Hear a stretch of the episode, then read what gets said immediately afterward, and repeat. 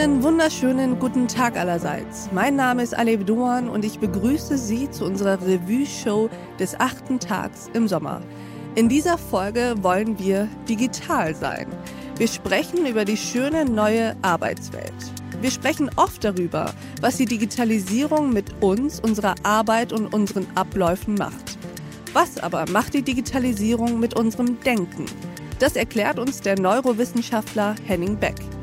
Der Unternehmer Jörg Heinkes unternimmt mit uns einen Exkurs in die neue Macht der Unternehmen. Er sagt, es sind die Weltkonzerne, die den Takt geben in Sachen Klimaneutralität. Und schließlich gibt uns Matthias Fischedick die vielleicht wichtigsten Impulse für ein ausgeglichenes Arbeiten und auch Leben. Er erklärt, wie wir effizienter mit unserer Energie umgehen können. Ich wünsche Ihnen viel Inspiration und Freude mit dieser Revue.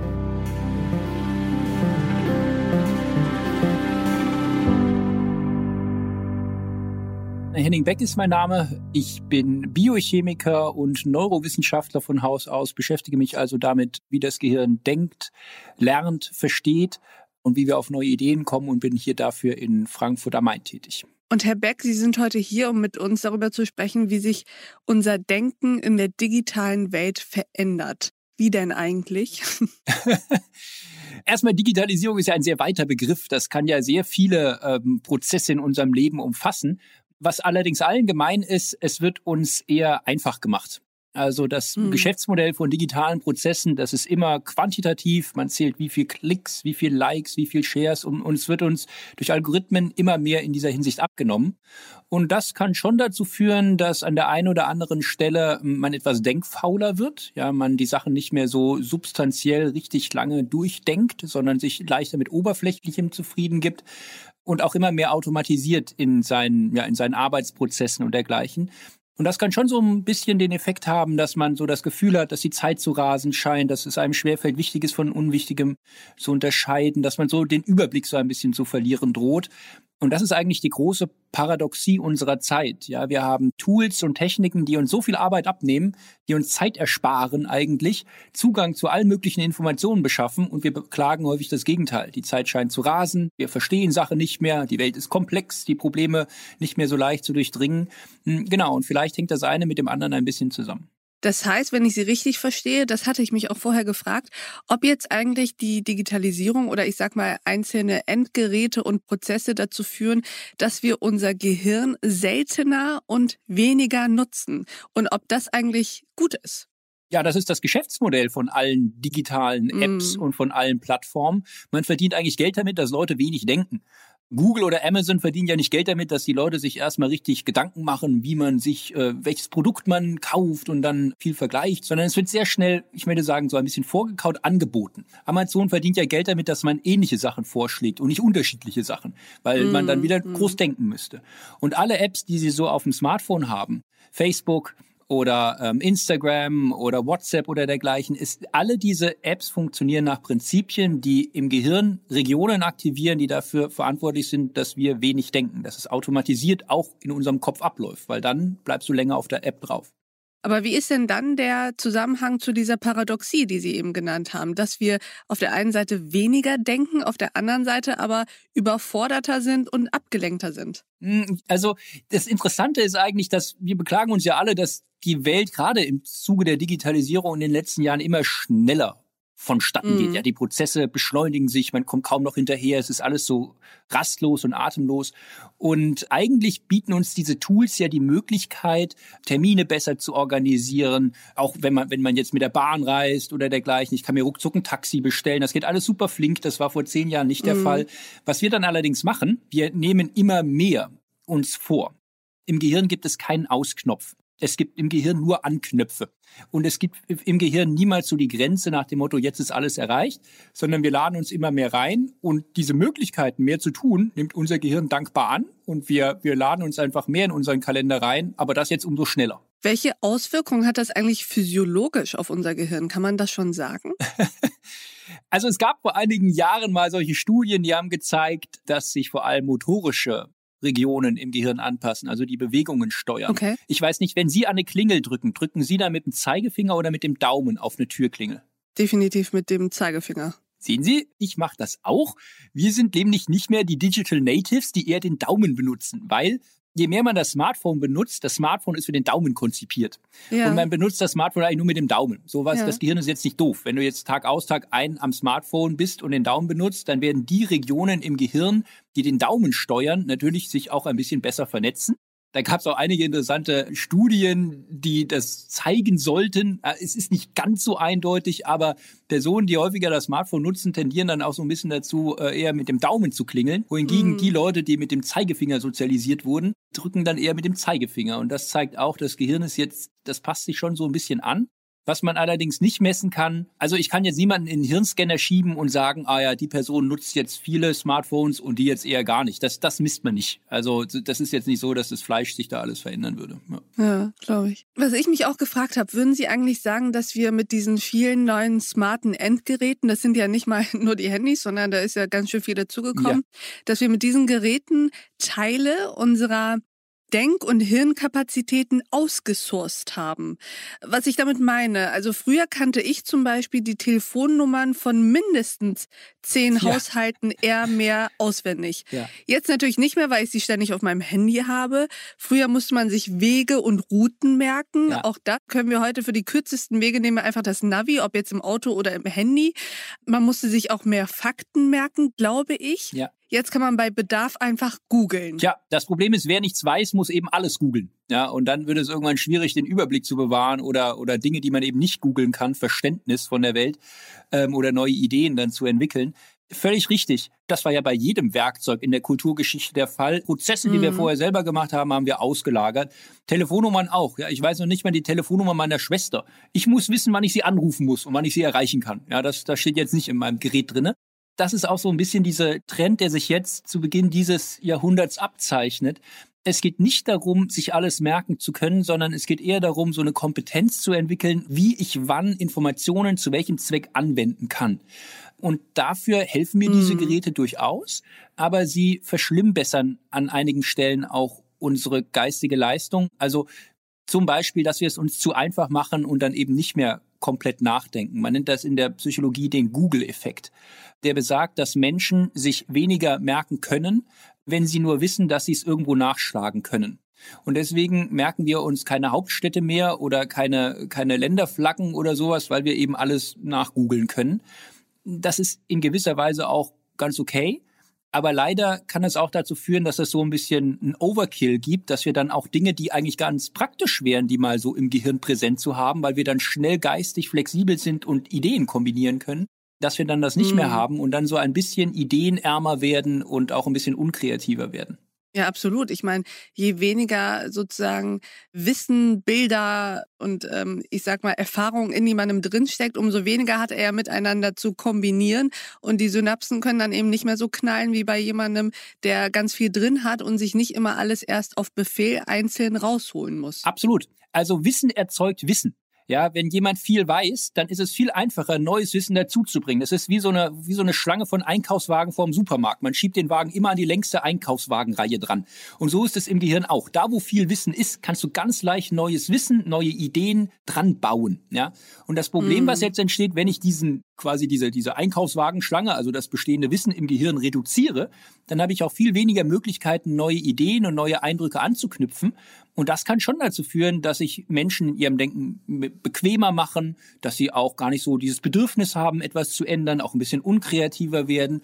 Und das ist so eine weitere Paradoxie unserer Zeit. Wir rühmen uns in solchen fortschrittlichen Zeiten, innovativen, kreativen Zeiten zu leben. Aber das ist nicht immer der Fall. Also wenn ich mir Smartphones anschaue, die sehen alle gleich aus. Ja, die Smartphone-Entwicklung ist eigentlich seit, seit sieben Jahren stehen geblieben. Da tut sich noch ein bisschen was in der Prozessorgeschwindigkeit, eine Kameralinse wird ein bisschen hübscher. Aber das reine Design, die reine Anwendung von dem Ding ist quasi tot seit zehn Jahren und da wird, da wird sich auch in den nächsten 30 Jahren nichts mehr dran ändern. Das ist tot designt, zu Ende designt. Und diese Denkbrüche zu haben, kann ich es komplett neu machen, kann ich es anders machen. Dazu braucht man tatsächlich auch den Austausch mit anderen, dazu braucht man viel Wissen und dazu braucht man dann auch den Mut, das, das umzusetzen. Und ja, wir sind manchmal in so einer Bequemlichkeitsblase in unserer Welt gefangen, auch durch solche Apps oder solche Techniken. Und wissen Sie, was noch so ein Risiko ist, das ich sehe? Was ist denn, wenn dieses Gerät dann plötzlich mal streikt? Ja. Also das ist ja das Problem. Wenn wir sozusagen sehr vieles outsourcen, ob es jetzt eine Wegbeschreibung ist, die wir uns nicht mehr merken müssen, ob es Telefonnummern sind und angenommen, das vorstellbar Schlimmste passiert ja. und das Handy ist aus oder hat keinen Akku mehr oder weiß der Geier was, dann ist man halt in der Tat aufgeschmissen, weil man noch nicht mal weiß, vielleicht wie die Nummer ja. von Freundin, Freund, Schwester, was auch immer ist. Und zurück nach Hause findet man auch nicht. Völlig richtig. Wir begeben uns ja in eine Abhängigkeit und wir schaffen uns da eine offene Flanke ganz ehrlich, die wir im Moment noch nicht merken, aber es ist sehr leicht, das sich vorzustellen, dass wir da äh, diese Abhängigkeit auch teuer bezahlen. Also die Corona-Pandemie liegt jetzt offen, dass wir viel digitalisieren müssen und nicht mehr so viel physisch machen können. Es sind allerdings auch andere Katastrophenszenarien denkbar. Stellen Sie sich einen Cyberangriff auf eine Elektrikstation vor, auf ein Kraftwerk vor, dass das Netz lahmgelegt wird. Stellen Sie sich vor, Deutschland wäre zwei Wochen ohne Strom. Was machen Sie dann? Also ein paar Notstromaggregate kriegen Sie hin, aber stellen Sie sich vor, das Handynetz bricht zusammen.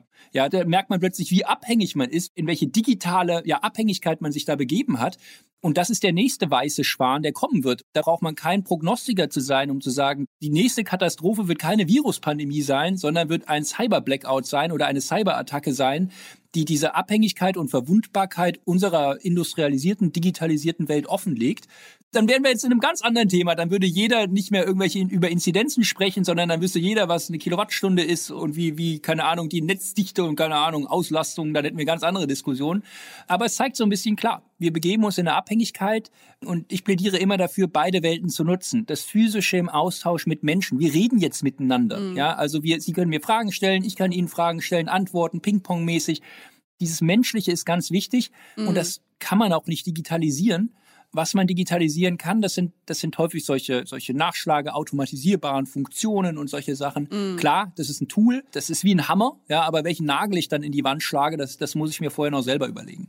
Ja, also da bin ich ein bisschen erleichtert, dass Sie das auch so sehen. Also Sie würden auch dafür plädieren, dass man hier und da sich so ein bisschen trainiert für ich will jetzt nicht sagen Training für Armageddon und dann äh, gibt es kein Netz mehr, aber schon so ein bisschen, naja, mehr Selbstständigkeit und ähm, vielleicht mal beim nächsten Spaziergang nicht andauern. Also ich bin da so ein klassischer Fall für, dass ich im Zweifel schnell nochmal ins Handy gucke, in welche Straße muss ich jetzt einbiegen. Ja. Und dann kann ich mir die Wege in der Tat nicht merken, weil ich sie mir nicht merken muss. Ja. Dass man also öfter sich die Straßen und die Schilder anguckt und im Zweifel, jetzt wird's ganz verrückt, jemanden fragt. Ja, das ist natürlich, also das, das geht. Das habe ich schon fast wieder verlernt, weil tatsächlich das Handy für mich alles übernimmt. Ich bin ja ganz genauso wie Sie. Ich, ich fahre viel Rennrad und ich kann mich erinnern, als ich angefangen habe, habe ich immer Landkarten gehabt. Ich liebe Landkarten. Mhm. Landkarten, das sind wie Bücher, die man bei jedem neuen Aufschlagen komplett neu lesen kann. Und ich habe da Landkarten auf der Schwäbischen Alb und in Hessen und alles habe ich mich da reingewühlt und immer in meiner Trikottasche dabei gehabt und ich war immer am Improvisieren. Ich konnte Ihnen auf den Meter genau eine, eine Rennradrunde von 83 Kilometern hinstellen stellen. Das hat immer exakt funktioniert, weil ich alle Strecken auswendig konnte. Und heutzutage, ich meine, es gibt so Tools, da kannst du die Route planen, dann fährst du auf deinem kleinen Navi, auf deinem Radcomputer hinterher und wenn du irgendwie noch einen Berg einbauen willst, dann klickst du auf eine Funktion, dann routet er dich über den Berg. Okay, ich wohne jetzt einige Jahre auch schon hier in Frankfurt, ich kenne mich auch ein bisschen aus, aber es ist genau das, was Sie sagen. Man, man wird ein bisschen denkfauler, das kann man übrigens auch im Gehirn messen. Also mhm. die Regionen, die so räumliche Orientierung ähm, ja, ja. verantworten, die werden durch solche Tools dann auch nicht mehr so sehr gefördert und das bildet sich dann auch zurück. Ganz organisch. Was heißt nicht so gefördert? Das heißt, die Durchblutung ist geringer oder die Nervenverbindungen sind geringer? Wie genau kann ich mir das vorstellen? Ja, es gibt einfach weniger Reize. Also okay. wenn Sie jetzt ähm, sonst sich vorstellen müssen, ah, da vorne, die dritte rechts, das war doch da, wo dieser Tannenbaum stand und dann fahre ich da rüber und dann, ach, gegenüber ist dieses, dieses Gebäude und da der Schuhladen oder irgendwie was. Und Sie bauen sich sofort eine mentale Landkarte auf mhm, von der Welt. Das, mhm. das macht man immer. Mhm. Und übrigens speichert man sich auch Informationen immer in solchen räumlichen Landkarten ab. Aber dieses räumliche Denken, dieses Landkartendenken, wird natürlich dadurch ähm, erledigt, wenn ich jetzt ein Navigationsgerät habe und ich folge einem Pfeil. So, und wenn ein Pfeil auf einem zweidimensionalen Display ist, dann ist der immer da. Ob ich mhm. jetzt gerade durch Bottrop fahre oder durch Rosenheim, ist völlig egal. Das Gerät zeigt es mir immer gleich an und rein theoretisch müsste ich mich gar nicht mehr an irgendwelchen Sachen orientieren. Und im Gehirn gibt es die Regel use it or lose it. Also entweder benutzt du die Nervenzellen ja, ja. oder sie sterben ab. Und ganz so schlimm, dass jetzt die Nervenzellen richtig da äh, alle absterben, ist das nicht. Aber diese Verbindungen werden sich verändern, werden abgebaut oder neu justiert so dass man diese Fähigkeiten, die früher wichtig waren, gar nicht mehr so abrufen kann. Sprich, dieses räumliche Orientierungsvermögen, Denken in Räumlichkeit lässt dann tatsächlich substanziell nach. Das ist ja eigentlich verrückt. Wir sind ja eigentlich unterwegs in einer dreidimensionalen Welt, beschäftigen uns aber die ganze Zeit nur mit dem zweidimensionalen Abbild auf dem Handy. Genau, und ich denke, das wird allerdings eine Technologie sein, die in Zukunft verstärkt kommen wird. Sie haben völlig recht. Sie, Sie haben eine zweidimensionale Welt in einer dreidimensionalen Umgebung. Und man verschenkt ja so viel Dreidimensionalität im Moment. Weil man schaut ja nur auf diese dämlichen Glasscheiben, die sich nicht verändern. Mhm. Also ich hätte gerne Produkte, die es mir ermöglichen, diese dritte Dimension, die uns umgibt, auch viel besser zu nutzen. Erste Ansätze gibt's da ja schon, Augmented Reality, also mhm. es gibt es in Autos, solche 3D-Navigationsdinger, die mir das da anzeigen und so. Ich bin gespannt, welche Techniken sich da entwickeln werden, aber das Potenzial, diese, diese dritte Dimension in, in unserem Leben weiter zu nutzen, ich meine, das ist, bin ich ziemlich sicher, der, der nächste große Markt für Digitalisierung. Zum Abschluss, Herr Beck, habe ich eine Frage an Sie, die unserem Selbstbewusstsein, meinem, Ihrem und vielleicht auch das der Hörerinnen und Hörer gut tun könnte. Dass wir nicht nur lernen, sondern verstehen können. Das unterscheidet ja. uns, also die menschliche Intelligenz, von der künstlichen Intelligenz, sagen Sie. Was genau meinen Sie damit? Das Verstehen ist etwas, was nach unserem wissenschaftlichen Kenntnisstand nur Menschen beherrschen. Kein anderes Lebewesen versteht wie der mhm. Mensch und auch keine Maschine versteht wie der Mensch. Verstehen bedeutet nämlich nicht nur, dass du die Sachen abspeichern kannst und fehlerfrei wiedergeben kannst, sondern Verstehen bedeutet, dass du auch Ursache und Wirkungsprinzipien erkennen kannst. Du kannst am Ende sagen, warum oder wofür etwas da ist häufig passiert das auch sehr schnell. Also es macht so Klick und man hat es kapiert. Also dieses, dieses Aha-Gefühl in diesem Moment. Mhm, und das mhm. haben Maschinen, also künstliche Intelligenz auch nicht. Also eine KI musst du mit, keine Ahnung, fünf Millionen Pinguinbildern trainieren und nochmal so vielen anderen Bildern, damit sie Pinguin von Nicht-Pinguin-Bildern unterscheiden kann. Und wir wissen aus der menschlichen Entwicklung bei Kindern, den zeigst du einmal ein Bild oder zweimal und dann haben die kapiert, was ein Flugzeug ist. Ja, das geht, das geht sehr schnell, weil sie, weil sie das offenbar in solche andere Konzepte einordnen können. Und verstehen bedeutet auch, dass man es auf neue Sachverhalte übertragen kann, die man vorher noch nie gesehen hat. Mhm. Also auch, wenn man sich in eine völlig neue Umgebung begibt, einen völlig neuen Raum. Die berühmte Transferleistung. Genau, kann man diesen Transfer ja. von Wissen leisten. Und das ist etwas, was KI oder sagen wir besser gesagt Computersystemen auch völlig abhanden kommt, dieser radikale Transfer von wir sagen in der Wissenschaft Schemas, können auch Konzepte sagen, Denkkonzepte in einen völlig neuen Sachverhalt. Und das mhm. ist etwas, was Menschen können. Und das ist, das ist wunderbar, denn, denn Lernen, Lernen ist schön und gut, ja, aber Lernen ist nicht alles. Ich, wenn ich es gelernt habe, kann ich es auch verlernen. Aber wenn ich es mhm. verstanden habe, kann ich es nicht entverstehen in aller Regel. Es, ja, es bleibt. Stimmt. Also wir können damit neue Sachen machen. Das ist, das ist eigentlich das, was, was uns zu Menschen macht. Alles andere können Maschinen oder Tiere auch, aber das Verstehen, das ist etwas, was vielleicht das menschliche Denken am besondersten auszeichnet, wenn man das so sagen kann. Und ich bin fasziniert davon, wie wie, wie wundervoll unser, unser Gehirn und, und unsere Art des Denkens sich da mit, mit Informationen auseinandersetzt. Ein großes Mysterium noch, aber es ist so faszinierend, muss ich sagen. Ich, jedes Mal, wenn ich mich selber damit beschäftige, bin ich selber ganz ergriffen davon, wie dieses Gehirn funktioniert. Genau, aber es gibt noch viel zu tun, um das zu verstehen. Das Verstehen zu verstehen.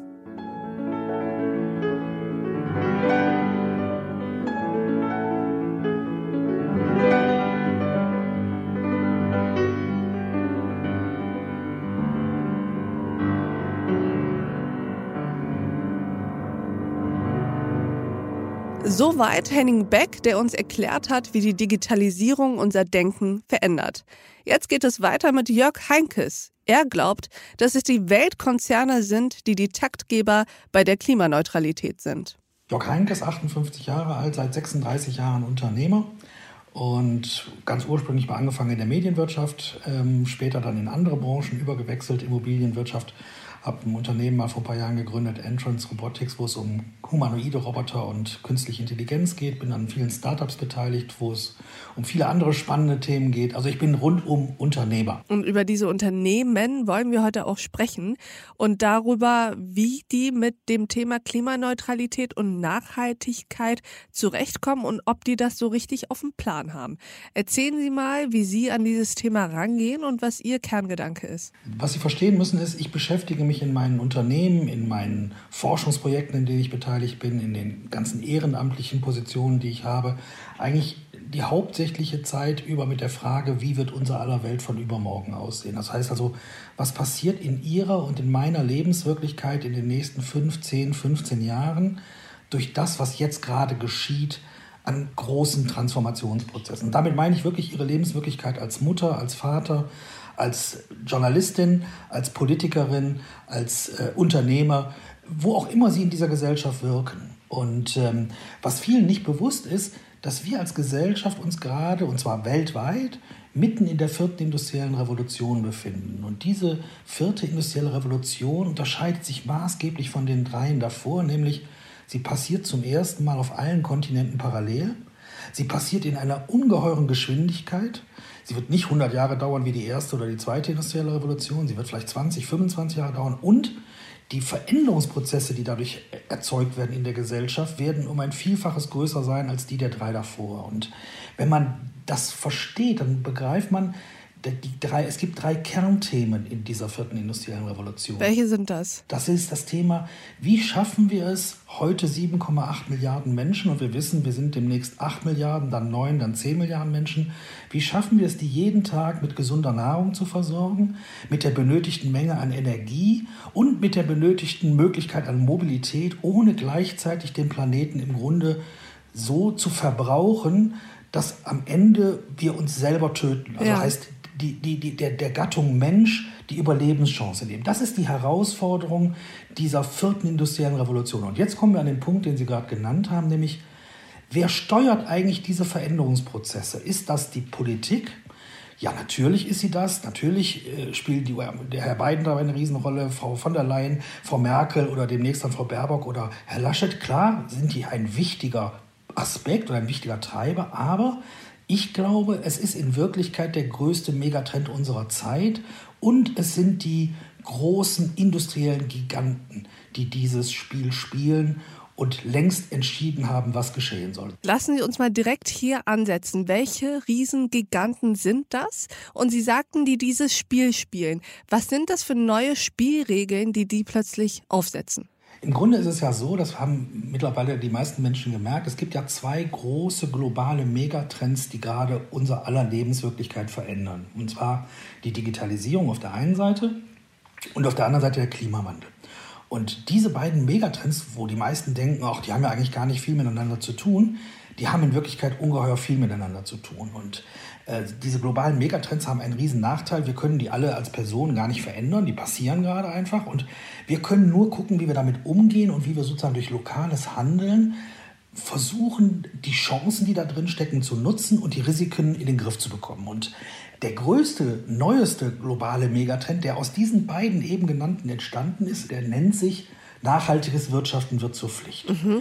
Das heißt also, jedes Unternehmen in Deutschland, in Europa, in der Welt wird in den nächsten 5, 10, 15 Jahren es schaffen müssen, seinen gesamten Business Case, also alles, was er tut, in nachhaltiger, klimafreundlicher oder klimaschonender Weise und in Form einer Kreislaufwirtschaft zu organisieren. Und was den meisten Unternehmerinnen und Unternehmern noch nicht so bewusst ist, das erlebe ich oft in den Diskussionen, ist die Tatsache, dass wenn sie das nicht wollen oder womöglich nicht können, sie einfach schlichtweg vom Markt verschwinden werden.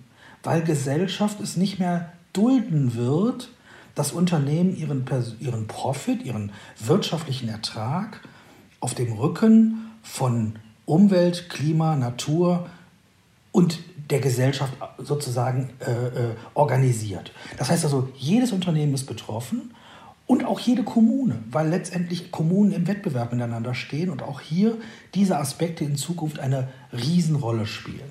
Lassen Sie uns mal erst auf die Unternehmen schauen. Erklären Sie uns mal diesen Wirkmechanismus, der zu genau diesem Ergebnis ja. führt, dass wer nicht nachhaltig wirtschaftet, vom Markt verschwindet.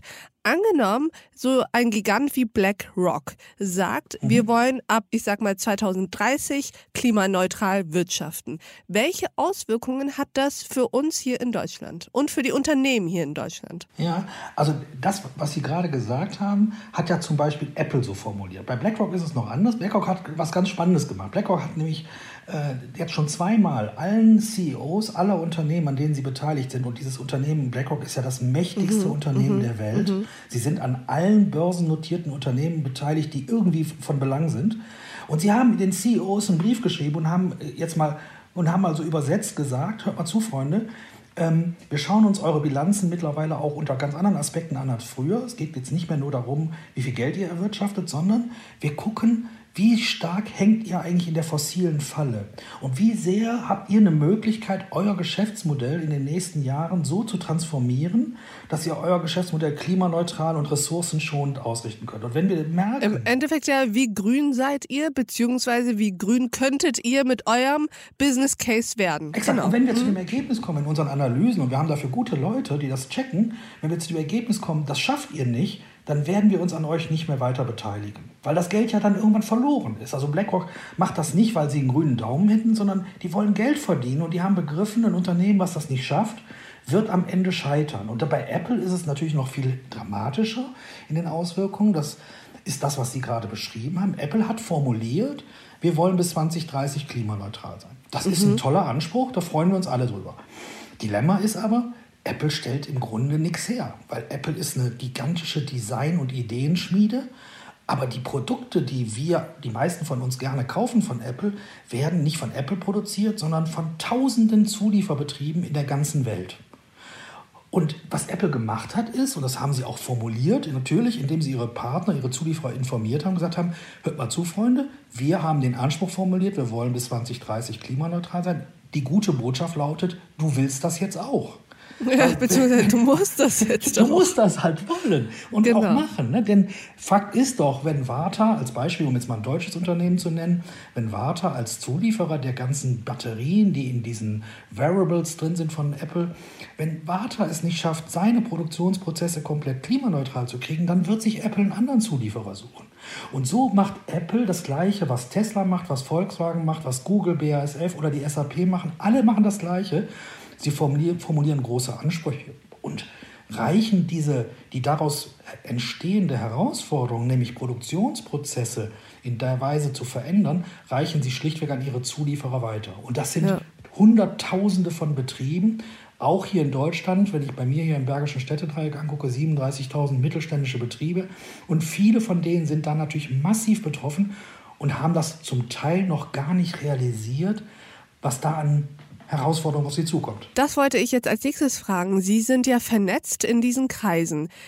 Ist das diesen Unternehmen bewusst? Wissen die, was da auf die zukommt? Oder ist es eher so, dass sie sich das so ein bisschen wie ein Zuschauer anschauen und betrachten und noch gar nicht wirklich wissen, dass, das, dass im Endeffekt Apple über die redet? Ja, das ist sehr unterschiedlich natürlich. So wie das, also Unternehmen sind ja letztendlich werden geführt von Menschen.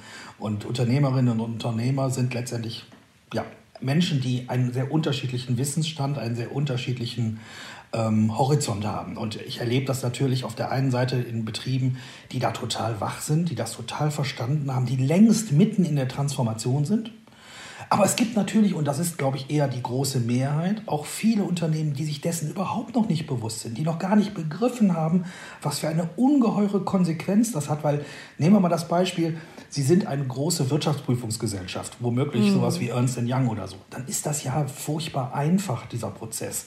Dann suchen Sie sich einen anderen Stromlieferanten, der Grünstrom liefert, Sie schrauben sich vielleicht eine Solaranlage aufs Dach, bauen Ihren, Ihren Fuhrpark um von Verbrennermobilität auf elektrische Mobilität und sorgen dafür, dass ihr Müll vernünftig entsorgt wird und führen noch das digitale Büro ein, also das papierlose Büro ein und schon sind sie weitestgehend durch. Wenn sie dann noch gucken, dass was in der Kantine es zu essen gibt und da eine mm. gute Lösung finden, sind sie eigentlich fertig. Das können sie in einem halben Jahr organisieren, sage ich mal.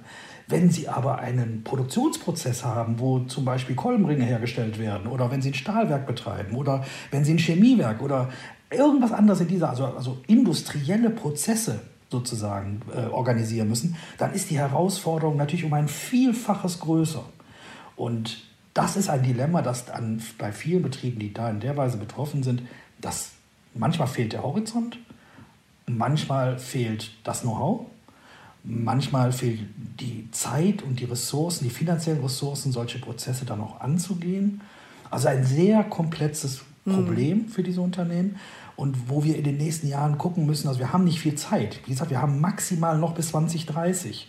Das heißt also, diese Unternehmen stehen unter einem ungeheuren Zeitdruck und da wünsche ich mir mehr Unterstützung aus der Politik, mehr Unterstützung von den Verbänden, um diese Prozesse jetzt mit Geschwindigkeit auf den Weg zu bringen. Haben Sie denn das Gefühl, dass die Tech-Giganten diese Prozesse in irgendeiner Form unterstützend begleiten? Oder ist es so, dass Sie sagen, wir wollen und guckt so, dass ihr das hinkriegt? Also ich glaube, das ist ja auch wieder, wieder unterschiedlich. Natürlich wird es Tech-Giganten geben, also industrielle Giganten geben, die das in verantwortungsbewusster Weise machen, die auch dann sich darum kümmern und ihren Partnern Unterstützung anbieten. Das wird es geben. Ähm, aber ich glaube, das ist noch nicht die Mehrheit. Ähm, mm. Aber das wird sich, das wird kommen. Da bin ich überzeugt von, weil auch, auch Apple braucht ja seine Zulieferer, die das dann schaffen. Ohne die Zulieferer können sie ihre äh, Smartphones und Laptops und Uhren und was sie alles herstellen, eben letztendlich nicht bauen. Und insofern glaube ich schon, dass die auch diese Tech-Giganten äh, sich dieser Herausforderung irgendwann mm. stellen werden. Mm. Ähm, aber wenn ich, sagen wir mal, Unternehmer in einem mittelständischen Unternehmen wäre, was so stark betroffen ist wie, wie die meisten, dann äh, würde ich äh, versuchen, das erstmal jetzt alleine in den Griff zu kriegen. Lassen Sie uns mal kurz zurück zur Ausgangssituation kommen, zum Kasus Knacktus sozusagen. Wenn ein Konzern wie Apple sagt, ich will bis 2030 klimaneutral sein, dann tut er das ja nicht, weil er eine besondere Liebe oder eine besondere Zuneigung zum Planeten Erde empfindet, sondern weshalb? Weil er glaubt, dass die Gesellschaft, die Menschen das von ihm wollen, weil das im Moment der Zeitgeist ist? Ja, also ich glaube, dass die Unternehmensführer in den großen Unternehmen die haben halt auch im Gegensatz zu den Mittelständlern den Vorteil, die haben dafür komplette Abteilungen für solche Themen, wo viele kompetente Menschen sich um solche Themen kümmern.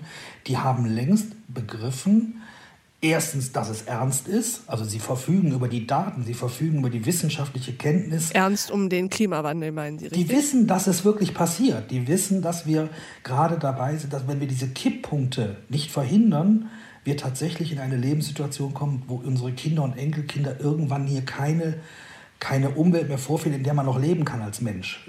Ne, ab einer gewissen Gradzahl geht das nicht mehr. Ne, so. Und, äh, das heißt also, ich glaube, sie haben begriffen, dass es tatsächlich notwendig ist. Sicherlich mhm. der eine mehr als der andere. Ähm, und sie haben begriffen vor allem, dass die Gesellschaft es verstanden hat und sie einfach ihre Produkte nicht mehr verkaufen können, wenn sie es nicht schaffen. Aber dann habe ich jetzt eine Frage. Ich bin da ganz bei Ihnen. Ich glaube auch, mhm. dass das ja im Endeffekt etwas mehr ist als nur ein Zeitgeist. Und ich glaube auch, selbst wenn es ein Zeitgeist ist, dann ist es erstmal ein guter, wenn es darum geht, den Planeten zu retten und so etwas wie den Klimawandel möglichst zu hemmen, aber auch so etwas wie Biodiversität mhm. anders zu priorisieren. Genau. Aber dann passt es immer noch nicht damit zusammen, dass wir in anderen Feldern, zum Beispiel in der gesamten Bekleidungsindustrie, extrem natur- und umweltschädliche Prozesse haben. Und da sehe ich überhaupt nicht, dass da irgendwer sich zu ändern in der Lage scheint. Also schon allein so etwas wie eine Jeans kaufen und übrigens nicht eine Jeans von Kick, sondern auch so eine Jeans von ähm, namhaften Herstellern zu kaufen, geht meistens einher mit extremen umweltschädigenden Prozessen. Absolut richtig, genau. Das ist ja der Punkt, warum es tatsächlich um mehr geht als um klimafreundliches Wirtschaften. Es geht darum, in eine Kreislaufwirtschaft zu kommen. Das ist eigentlich die nächste riesige Herausforderung, vor der wir gerade stehen, weil da sind wir noch ganz am Anfang. Wir wissen längst, wie man Energie klimaneutral herstellen kann. Wir wissen sogar mittlerweile, wie wir Fleisch herstellen können im Bioreaktor, ohne dass wir Tiere dafür züchten und töten müssen. Wir wissen eigentlich sehr viel. Wir haben unglaubliches technisches Know-how mittlerweile in allen Bereichen entwickelt und wir, wir kennen fast alle Antworten letztendlich, wie man es technisch so machen kann, dass wir, das, dass wir es schaffen können, diesen Klimawandel so zu reduzieren oder zu begrenzen, dass Menschheit überleben kann. Das wissen wir eigentlich. Aber mhm. wo wir tatsächlich noch relativ blank sind, ist bei dem Thema Kreislaufwirtschaft. Wie schaffen wir es, die Kreisläufe zu schließen? Wir dürfen einfach nicht mehr diese unglaublichen Ressourcen verbrauchen und diese irrsinnigen Mengen an Müll produzieren. Und das hat natürlich auf der einen Seite was damit zu tun, dass Bewusstsein sich entwickeln muss in der Gesellschaft, weil es macht keinen Sinn, dass Horden von jungen und älteren Menschen in Geschäfte laufen und sich irgendwelche Klamotten kaufen, dreimal anziehen und dann wegschmeißen. Das ist einfach. Aber Wahnsinn. das passiert ja. Insofern ja. frage ich mich, weil wir eben äh, die Rede davon hatten, dass der gesellschaftliche Druck auch so diese großen Konzerne wie Apple zum Umdenken und zum Umnavigieren äh, bringt. Aber dieser gesellschaftliche Druck, ist es eher so eine elitäre Bewegung, die nur einen relativ kleinen Teil der Gesamtgesellschaft ausmacht, weil im, in der großen Breite sehe ich das jetzt nicht unbedingt, dass die Menschen aufhören, so weiter zu konsumieren, wie sie es gewohnt sind, nämlich auch zu einem sehr geringen Preis, zumindest hier in Mittel- und Westeuropa. Ja, absolut. Das ist aber auch immer so. Das ist immer so, dass letztendlich solche Stimmungen, solche Trends ausgelöst werden von einer Bevölkerungsgruppe, die vielleicht 10, 15, 20 Prozent der Bevölkerung ausmachen. Ne? Und das sind die Meinungsmacher. Das sind die Leute, die aktiv sind, die kommunizieren, die letztendlich dafür sorgen, dass solche Trends sich entwickeln und, und entstehen. Ne? Und, eine ähm, Avantgarde sozusagen. Das ist die Avantgarde, genau. Und, und da gibt es eben eine große Menge, die einfach hinterher schwimmen und die immer ein paar Jahre hinterherhängen. Ähm, und ich glaube, an der Stelle ist es auch so, selbst viele von denen, die da hinterherlaufen und sich da noch nicht so viel Gedanken darüber machen, haben ja auch viele von denen haben längst auch verstanden, ja stimmt, eigentlich ist das nicht wirklich richtig, was ich da mache. Aber wir haben halt noch ein Delay, wenn es darum geht, vom Denken zum Handeln zu kommen. Ja, ne? vom also Wissen wir, ins Umsetzen. Genau, genau ne? also das, das, ist ein gesamtgesellschaftliches Problem. Ne? Also ich kenn, könnte Ihnen hunderte Beispiele davon erzählen. Ähm, also da, da, da, da brauchen wir einfach noch. Das ist aber auch nicht schlimm, weil das ist eine normale Entwicklung. Also technologische Entwicklungen gehen immer rasend schnell während gesellschaftliche Entwicklungen einfach immer ihre Zeit brauchen. Ne? Das ist, wir sind halt Menschen und keine Maschinen. Und insofern müssen wir da manchmal vielleicht auch ein bisschen gnädig mit uns sein, äh, auch wenn es schwerfällt und wieder, weil man natürlich ungeduldig ist, wenn man versteht, wie groß das Problem insgesamt ist. Ne? ne? Wir haben eine Vielzahl von Problemen. Wir müssen das Fleischproblem lösen, wir müssen das Energieproblem lösen und wir müssen das Mobilitätsproblem lösen. Das sind also drei Riesenherausforderungen, aber wir kennen die technologischen Antworten. Mhm. Ähm, wir müssen es nur jetzt auch machen. Und zwar auf allen Ebenen, in der Politik, in der Ökonomie und am Ende wir die Verbraucher, weil ja, es nutzt alles nichts, wenn, wenn viele es richtig machen und wir dann immer noch als Verbraucher letztendlich jeden Tag die falschen Entscheidungen treffen. Wobei ich glaube, davon sind wir erst im Moment noch relativ weit entfernt. Ich sehe sehr viel Wille beim Verbraucher, die richtigen Entscheidungen zu treffen, aber die Strukturen sind irgendwie nicht so richtig gegeben. Selbst wenn äh, jemand wie Sie und ich äh, ganz gerne eine Jeans kaufen würden, die unter ethischen und, äh, und, und naturschutzrechtlichen Aspekten äh, ideal hergestellt ist, der Aufwand, den man allein in die Recherche stecken müsste, führt ja schon dazu, dass man es am Ende dann doch nicht tut. Ja, und da sind wir aber doch bei der Politik und dem Auftrag, den sie hat. Weil da haben Sie ja völlig recht.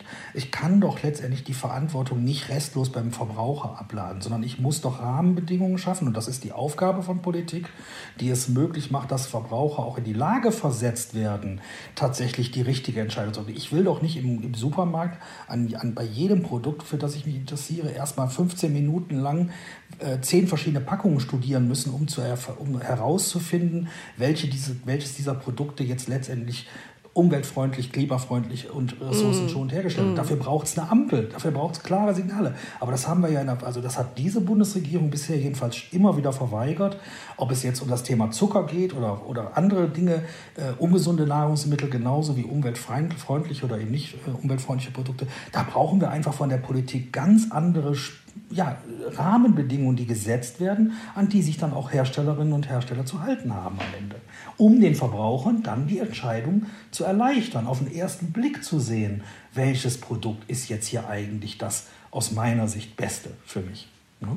Lassen Sie uns zum Abschluss noch mal eine Ebene drüber schauen. Sie haben es eben ganz kurz angesprochen, die Auswirkungen, die solche Entscheidungen und solche Megatrends wie Nachhaltigkeit haben, nicht nur auf Unternehmen, sondern auch auf Städte und Kommunen. Was sehen Sie da eigentlich auf diese politischen Entitäten zukommen? Ja, das ist ein wirklich wichtiges Thema, auch deswegen oder vor allem deswegen, weil das in den Köpfen vieler Politikerinnen und Politiker auf den kommunalen und auf den Landesebenen noch gar nicht angekommen ist. So ist zumindest mein Eindruck. Wir haben letztendlich ja die Situation, dass Kommunen und Regionen im Wettbewerb miteinander stehen, wenn es um die Frage geht, wo siedeln sich eigentlich Unternehmen an, wo wollen sie Wachstum mhm. generieren, wo wollen sie neue Produktionskapazitäten äh, schaffen etc. Und ich will mal zwei Beispiele nennen, die sehr spektakulär sind, besonders sind. Also die große Öffentlichkeit hat mitbekommen, vor anderthalb Jahren hat Elon Musk in Berlin auf einem Event verkündet und hat gesagt, wir werden unsere erste europäische Gigafactory für Tesla in, äh, in Brandenburg und zwar in der Gemeinde Grünheide bauen. Und zu dem Zeitpunkt gab es also einen riesen Wettbewerb, der lief schon anderthalb, zwei Jahre, wo sich Dutzende Kommunen aus Deutschland, auch aus anderen Ländern beworben haben bei Tesla, um diesen Zuschlag zu bekommen. Und am Ende haben sich viele auch gewundert, wieso ist es eigentlich Grünheide geworden, weil es gab auch in Deutschland, in Baden-Württemberg, in Nordrhein-Westfalen, an anderen Standorten Kommunen, die eigentlich an manchen Stellen bessere Rahmenbedingungen bieten konnten. Und Elon Musk hat das dann mal beantwortet. Er hat gesagt, wir sind nach Grünheide gegangen, weil rings um Grünheide in Brandenburg eine unfassbare Zahl an, Windrad, an Windkraftanlagen steht. Das heißt also, der, der Brandenburg ist im Grunde zu 100 Prozent mit grünem Strom versorgt. Und das hat, war für Tesla, für Elon Musk so wichtig, weil sie gesagt haben, wir wollen natürlich, wenn an unserem neuen Standort die Fahrzeuge und die Batterien, die wir da bauen, die wollen wir natürlich klimaneutral herstellen und wir wollen die natürlich auch damit labeln können. Und das ist natürlich für uns unglaublich wichtig, dass wir in einer Region sind, wo wir wissen und auch damit angeben können, dass mhm. hier über, der Strom, der aus der Steckdose kommt, ist grün. Wäre das nicht so, müssten sie eigene Kapazitäten aufbauen, eigene Windräder, eigene Solaranlagen, was natürlich viele Ressourcen verschwindet.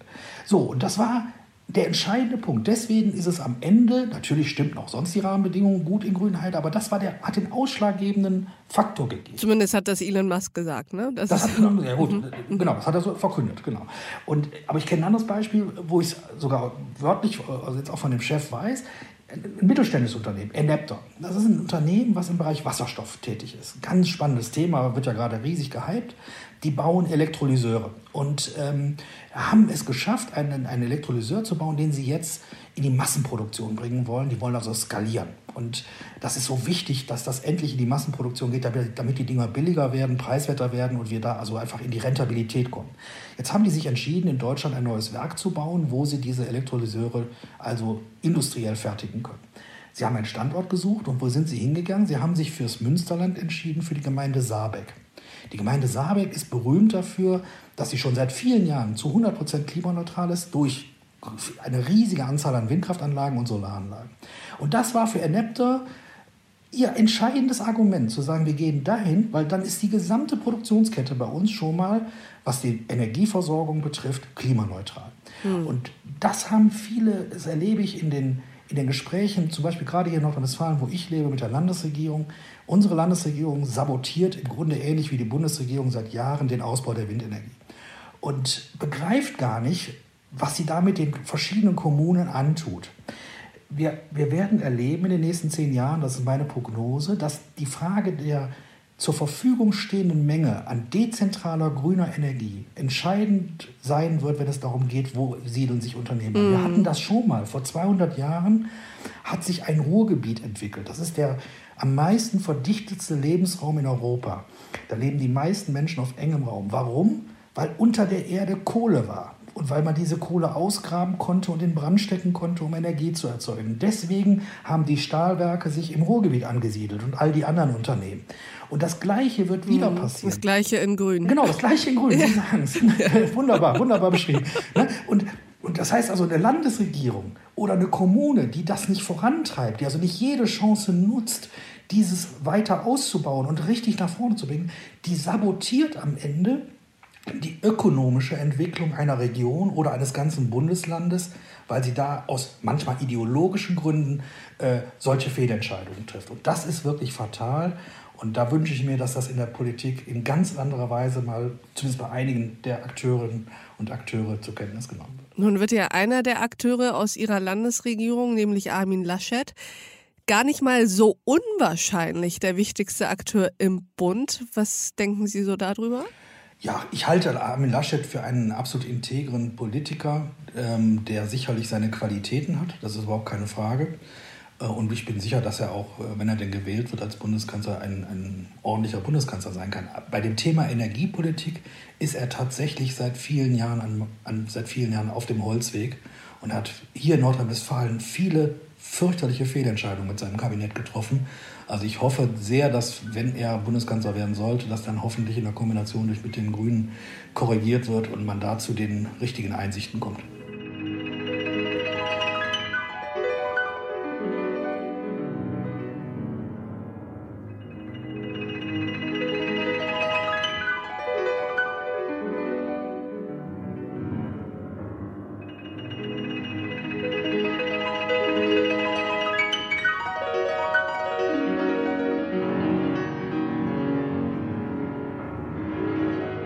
Jörg Heinkes schließt sich jetzt Matthias Fischedick an. Er gibt uns Impulse, wie wir effizienter mit unserer Energie umgehen können. Wie oft haben Sie eigentlich das Gefühl, nicht genug Zeit zu haben, nicht genug erledigen zu können, weil der Tag zu wenig Stunden, die Woche zu wenig Tage und das Jahr eigentlich ja auch zu wenige Monate hat? Jetzt habe ich eine gute und eine schlechte Nachricht. Die schlechte zuerst. An der Zeit können wir nicht drehen. Egal wer wir sind und was wir machen wollen, unser Tag hat immer nur 24 Stunden. Die gute Nachricht ist, an der Zeit können wir zwar nicht drehen, aber an unserem Umgang mit der Zeit können wir sehr wohl einiges verändern. Wenn wir uns die Zeit zum Beispiel als einen unveränderlichen Rahmen vorstellen, in dem wir agieren, dann ist unser Energiemanagement sozusagen unsere künstlerische Kraft, mit der wir das Bild innerhalb des Rahmens gestalten können. Und genau darüber sprechen wir heute Abend mit unserem Gast. Er will uns erklären, wie wir mehr schaffen können, ohne geschafft zu sein. Herzlich willkommen im achten Tag, Matthias Fischedick. Vielen Dank für die Einladung. Das Bild mit dem Rahmen hat mir super gefallen. Ach, wie schön. Das freut mich. Ich arbeite total gern mit Bildern. Ich finde, dann kann man die Dinge immer besser verstehen. Und schön, dass äh, dieses Bild auch aus Ihrer Sicht funktioniert. ja. Herr Fischedick, würden Sie sich uns mal vorstellen? Also, ich heiße Matthias Fischedick, bin Business Coach und Mentalcoach und ich unterstütze vor allem Führungskräfte und Teams dabei, besser zusammenzuarbeiten, harmonischer zusammenzuarbeiten. Nicht, weil es darum geht, dass man die Welt durch eine rosarote Brille sieht, sondern wenn man harmonisch zusammenarbeitet, an einem Strang zieht, dann schafft man mehr und ist motivierter. Also es geht um bessere Zusammenarbeit, auch heutzutage remote. Ich ähm, bin Spiegel-Bestseller-Autor, habe vier Bücher geschrieben. Das neueste heißt, wie Sie es gerade gesagt haben, mehr schaffen, ohne geschafft zu sein. Ich habe auch selber einen Podcast, der heißt Der Jobcoach.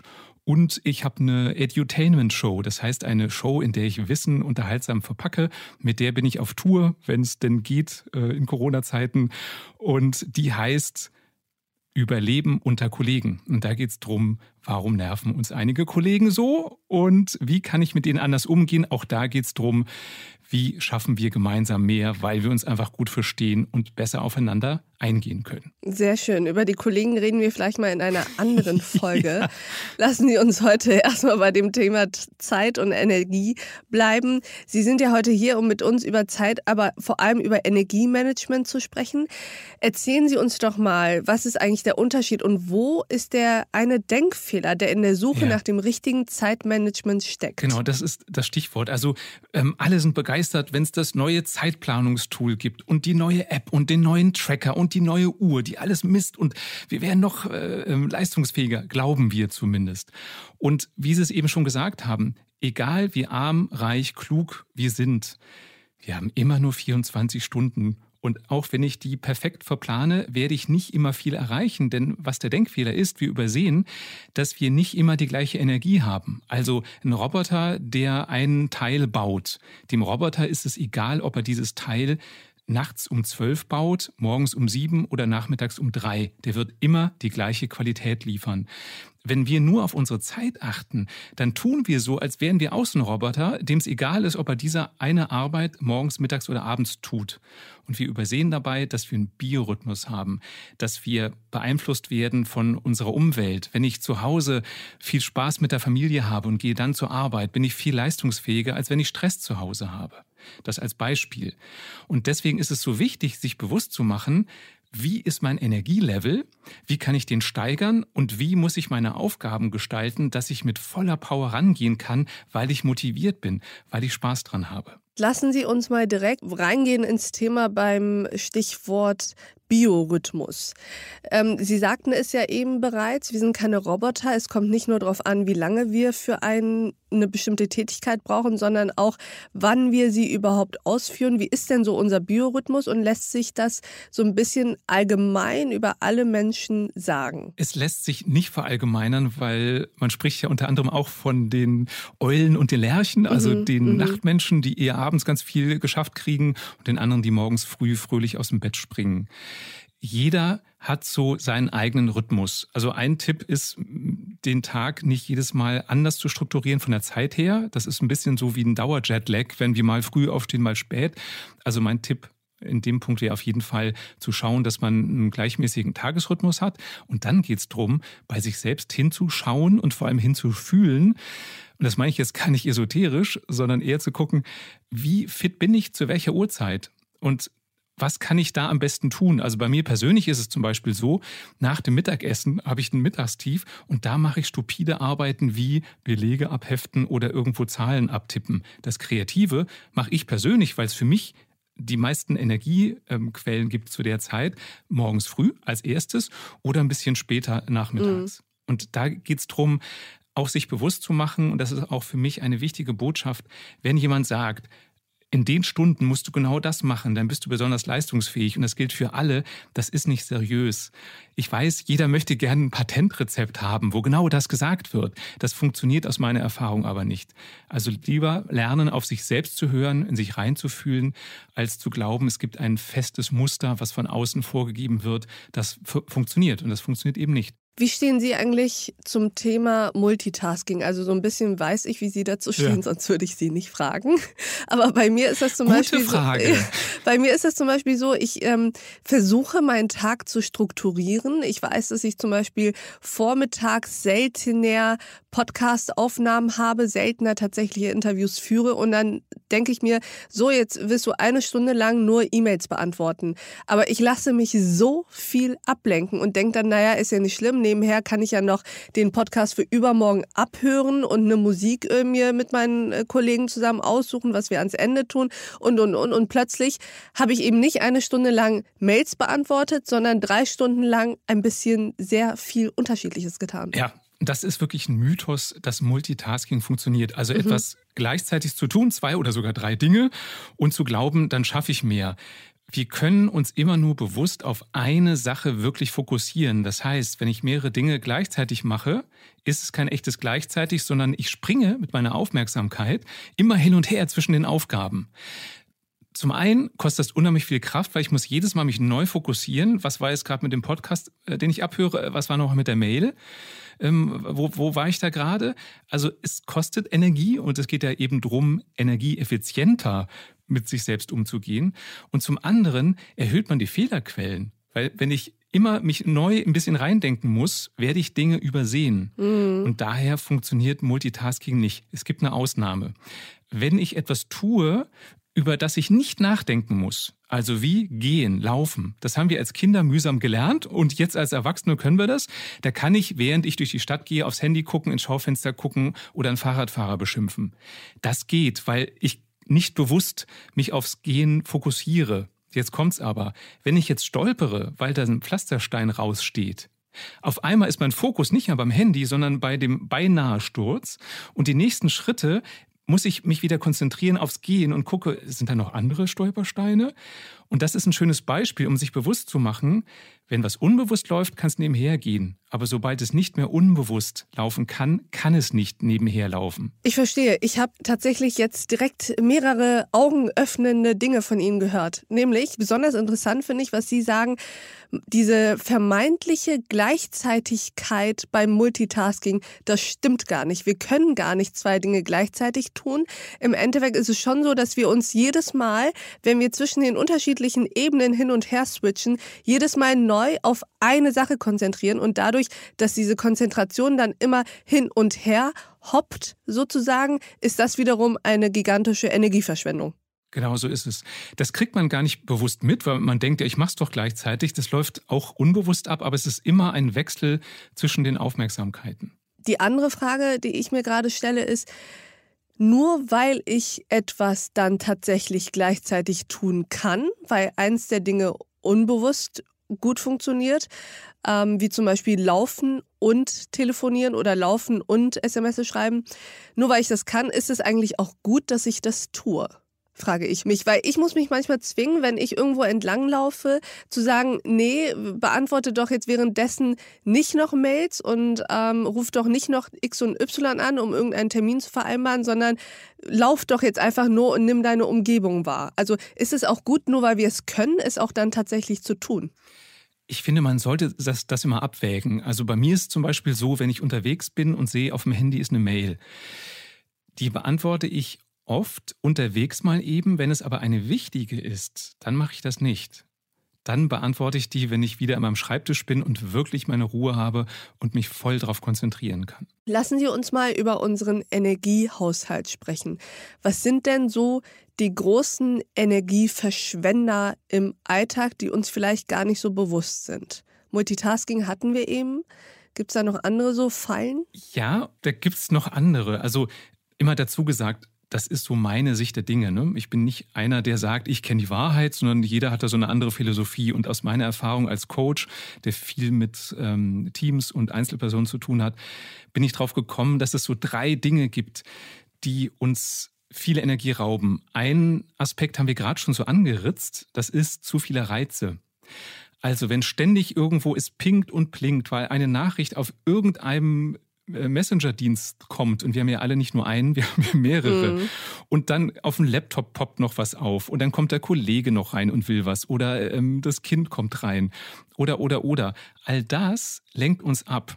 Mhm. Und um uns davor zu schützen, ist es schlau zu gucken, wie kann ich diese Reize abschotten oder minimieren. Also zum Beispiel, wenn ich konzentriert arbeite, Handy auf lautlos oder mit dem Bildschirm nach unten drehen, dass ich noch nicht mehr sehe, dass da was aufpoppt. Oder die Kollegen oder die Familie bitten, die nächste Stunde brauche ich meine Ruhe. Also sich wirklich abschotten. Dass wir darauf so reagieren, hat damit zu tun, dass unser Gehirn sich im Lauf der Evolution nicht wesentlich verändert hat. Wir glauben immer so, wir sind die modernen Menschen. Im Grunde sind wir aber noch genauso wie unsere steinzeitlichen Vorfahren. Und da hatten Reize eine ganz andere Bedeutung. Also entweder war ein Reiz eine Gefahrenmeldung. Ja, also wenn die Vorfahren ja. Rauch gerochen haben, wussten sie, oh, das Feuer, das ist Gefahr. Oder wenn sie ähm, einen Löwen gerochen haben, weil der Wind günstig stand, wussten sie, da kommt ein wildes Tier. Genauso positiv, wenn Sie das Plätschern von Wasser gehört haben, wussten Sie, richtige Richtung, da müssen wir weitergehen, weil da gibt es das lebenswichtige Wasser. Und unser Gehirn ist deswegen ausgerichtet auf neue Impulse, weil die für unsere Vorfahren wichtig sind. Und unser modernes Gehirn kann nicht unterscheiden, ist es gerade wichtig, weil es lebensgefährlich oder überlebenswichtig ist, der Reiz, oder ist es halt irgendeine Werbung oder ist es irgendeine WhatsApp, die gerade gar nicht wichtig ist. Und deswegen fällt es uns so schwer, das zu filtern. Und es fällt uns leichter, wenn wir unser Handy eben auf Stumm schalten, also ganz radikal uns abschotten. Also Energieverschwender Nummer eins, gerade in der heutigen Zeit, sind für mich viel zu viele Reize. Was ist der zweite Energieverschwender? Der ist, es anderen recht machen wollen. Und auch das kommt wieder aus der Steinzeit. In der Steinzeit haben wir nur überlebt, wenn wir den Schutz der Sippe hatten, der Gruppe. Denn nur dann konnten wir uns mit Unterstützung gegen Angreifer wehren. Wir brauchten jemanden bei uns in der Familie, in der Sippe, der sich mit Fährtenlesen äh, auskannte oder der wusste, wo finde ich frische Beeren und so weiter. Also es war überlebenswichtig, Teil einer Gruppe zu sein. Und deswegen ist es bei uns noch verankert, dass wir Angst haben, wenn wir eine zu andere Meinung haben, dass wir verstoßen werden. In der Steinzeit war das das Todesurteil. Wenn ich alleine mich durchschlagen musste, habe ich nicht lange überlebt. Und genau das ist ganz unbewusst in uns drin. Und das sorgt dafür, dass wir, wenn wir eine Idee haben, die so anders ist als die Ideen der Kollegen, der Familie, der Freunde, dass wir uns zu oft dreimal überlegen, ob wir die aussprechen weil sie so anders ist, oder ob wir das für uns behalten, weil wir denken, oh, dann wären wir nicht mehr geliebt, dann wären wir ausgestoßen. Mhm. Und wenn wir uns zu sehr nach anderen richten, ich sage nicht, jeder soll der größte Egoist der Welt werden, sondern sollte ein bisschen mehr auf sich achten. Wenn wir das zu sehr unterdrücken, was wir wirklich wollen, unsere Ideen nicht teilen, dann führt das zum einen dazu, dass wir uns selbst demotivieren, weil wir uns die Kraft nehmen. Eine eigene Idee hat eine ganz besondere Kraft. Wenn wir die nicht nutzen, ist es schade drum. Und wir werden immer frustrierter mit der Zeit. Mhm. Und auch das raubt Energie. Und deswegen, bevor ich glaube, dass jemand meine Meinung nicht hören will oder nicht mag, lieber mal nachfragen. Weil viel zu oft setzen wir was voraus nach dem Motto, ja, der Kollege, der Chef, meine Freundin findet die Idee eh blöd. Darum sage ich sie gar nicht. Also das nicht voraussetzen, sondern offen zu sagen, ich habe eine Idee, keine Ahnung, ob, ob, euch die gefällt. So und so ist die. Mhm. In den meisten Fällen wird es so sein, dass die anderen sagen, prima, habe ich gar nicht drüber nachgedacht. Und selbst wenn Sie dann sagen, blöde Idee, dann weiß ich es zumindest. Also nicht in vorauseilendem Gehorsam ist Glauben, immer anderen recht machen zu müssen. Ja, finde ich, find ich einen sehr guten Tipp. Dritter Energieverschwender? Der Versuch, an Altem festzuhalten. Das reimt sich sogar ein bisschen. Ja. Auch das ist wieder steinzeitlich bedingt und ich komme immer wieder zu dem Thema, unser Gehirn ist nicht mehr zeitgemäß.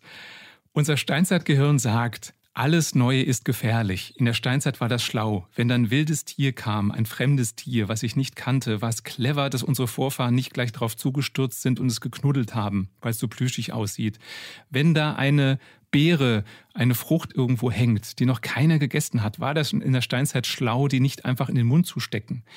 Und dieses Neu ist gefährlich, das ist auch in unserem Hirn noch drin. Und wir halten oft an Dingen fest, die aktuell uns eher Energie rauben, als uns Energie bringen. Also ein Beispiel ganz aktuell, ich habe am Wochenende ähm, ein Radiointerview gehört, da war ein Reporter in einem Testzentrum, Corona-Testzentrum.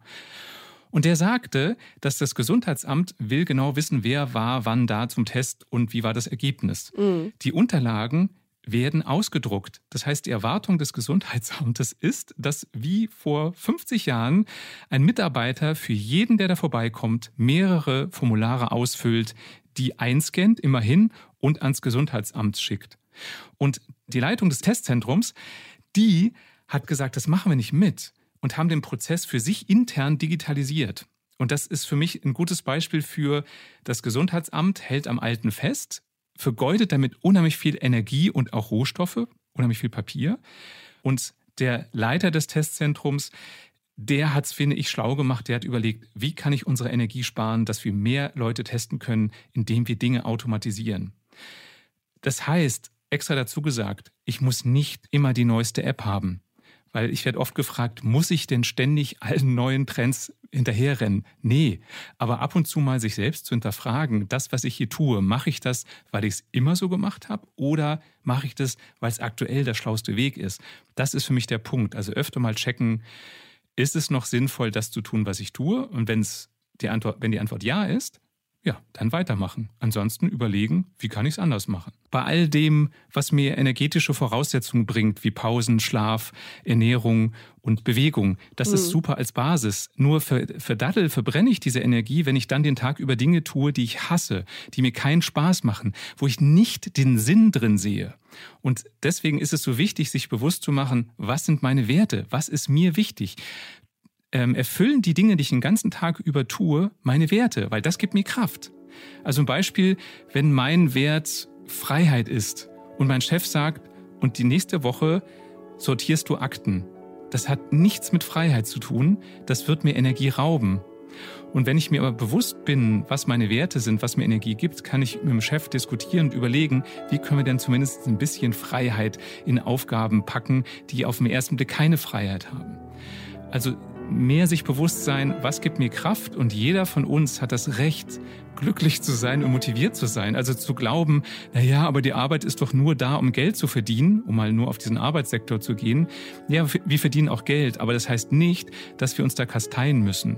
Und weil Sie eben danach fragten, wenn ich jeden Abend halbtot aufs Sofa falle und morgens kaum aus dem Bett komme, das ist das sicherste Zeichen dafür, dass meine Energiebilanz nicht stimmt und dass ich da mal hinschauen sollte.